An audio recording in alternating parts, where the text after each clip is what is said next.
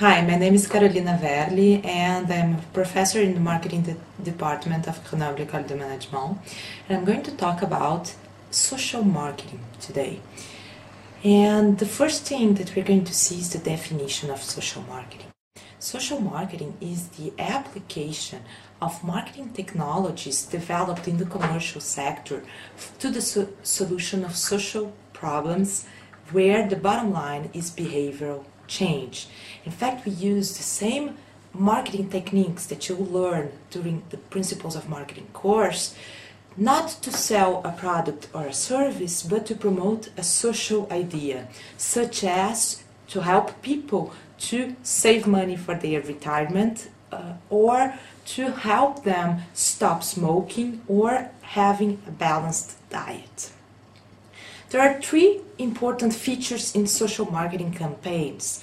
The first uh, important thing uh, to know is that the main objective is to benefit target individuals and not the marketers. So, uh, in the opposite of um, traditional marketing efforts, our objective is to improve welfare and not to increase sales or market share. The second important feature is that the basic means of achieving welfare is through influencing behavior. So we need people to change their actual behavior. While a company will measure their uh, marketing success on the basis of sales and market share, for instance, in our case, if we are running an obesity prevention campaign, the behavioral measures that we'll be using to see if there is behavioral change or for instance, the increased consumption of fruit and vegetables, the diminished consumption of sweet or fatty foods, or and finally changes in body in the body mass index of the target population.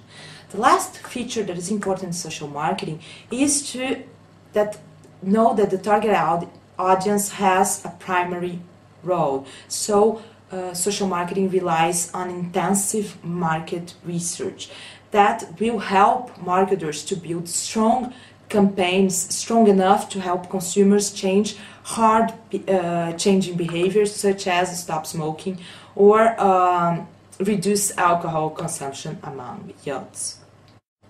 If you want to um, know a little bit more about social marketing, there are some readings that you can follow uh, that are the following. The first one is Andreasen book, uh, published in 1995, Marketing Social Change, Changing Behavior to Promote Health, Social Development and the Environment.